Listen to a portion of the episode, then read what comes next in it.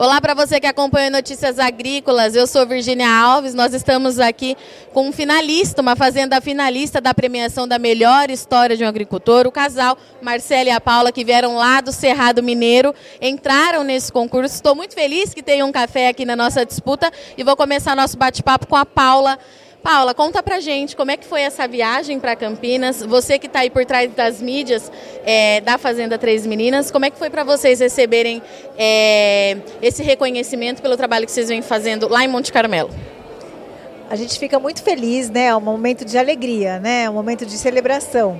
E a gente fica muito feliz, tem muita gente torcendo pela gente, a gente tem recebido muito, muito feedback é, pelas redes sociais, ali no, no, privado também, muita gente torcendo e a gente fica muito feliz de estar representando a nossa fazenda, o nosso Cerrado Mineiro e aqui junto com todo mundo, nessa cadeia que é tão importante, né? essa cadeia do agro que muitas vezes não aparece para o grande público, mas que é uma das mais importantes que a gente tem. E Marcelo, é, a Fazenda Três Meninas tem se destacado ultimamente, principalmente pela forma de trabalho que vocês conduzem por lá. Né? Uma cafeicultura de fato muito responsável e que está alinhada muito com o que o mercado vem pedindo. Como é para você que implementou isso junto com a Paula lá no Cerrado, receber esse reconhecimento e ver que o caminho é esse mesmo?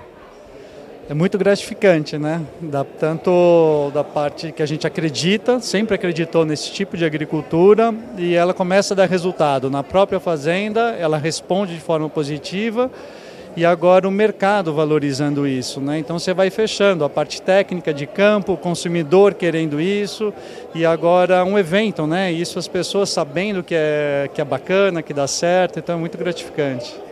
E o Notícias Agrícolas está completando esse ano também, junto nessa data, a gente está comemorando 25 anos de Notícias Agrícolas. Então a gente está batendo um papo aqui como foi a cafeicultura até aqui nos últimos 25 anos e como é que vai ser daqui para frente. O que, que vocês esperam para o café de vocês? Vou pedir para os dois responderem essa. Vamos lá.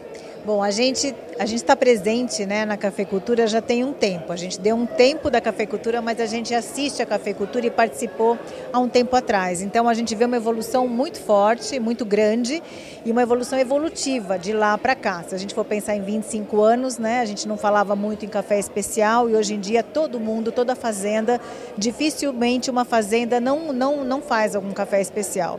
E aí, de uns anos para cá, essa tendência da gente perceber que o mercado está pedindo e a gente está vendo uma necessidade no campo de ter técnicas práticas mais sustentáveis, mais responsáveis.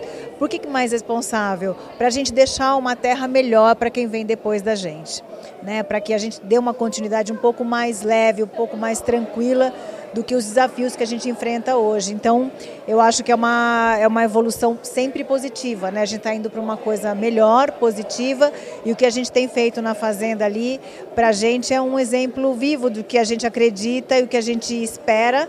A gente quer ser a mudança que a gente gostaria no mundo, então a gente está tá fazendo isso lá e, graças a Deus, está dando tudo certo. Marcelo, eu quero que você responda nesse sentido também, é, mas a Paula chamou atenção para essa questão de deixar um lugar positivo para quem está vindo atrás da gente. Vocês têm duas meninas é, que são protagonistas na história de vocês, não tem jeito, chamou muita atenção no vídeo de vocês. Como é que você vê isso, nesse sentido do que vocês estão fazendo e essa questão também da sucessão familiar? Porque de alguma forma elas estão acompanhando, vendo todo dia o trabalho que vocês fazem no campo. Como é que você imagina isso para suas duas meninas?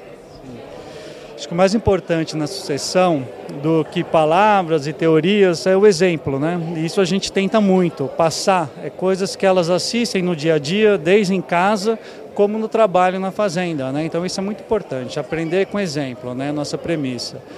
E a gente tem que fazer isso, por causa das mudanças que a gente vive hoje. Se você não mudar pelo mercado, você vai ter que mudar para você continuar presente na produção. Então é uma necessidade, né? é um caminho sem volta esse tipo de, de manejo, de produção. E agora uma pergunta, é, se vocês souberem que vocês são grandes campeões hoje, ganharam o prêmio do Notícias Agrícolas, o que, que vocês teriam para dizer? Nossa, o que, que a gente teria para dizer, né? Vai ser uma emoção muito grande se isso acontecer realmente. E é uma coroação, né? Pelo, que, pelo nosso trabalho. Não, a gente sabe que a gente representa outras histórias também, né? Não só a gente, mas milhares de histórias do Brasil, do agronegócio que que passa por desafios, que precisa de muita resiliência.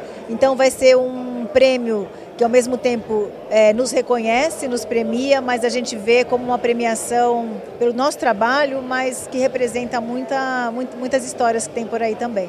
E para você? Ah, é muita alegria, difícil, difícil, difícil explicar, né? Mas acho que como a Paula colocou bem, é um coroamento assim, né? É todo um trabalho que a gente vem fazendo, nós e muitos outros, né? Iguais a gente. Então é um coroamento, muita alegria e motivo da gente saber que está no caminho certo e continuar cada vez mais nessa linha, né?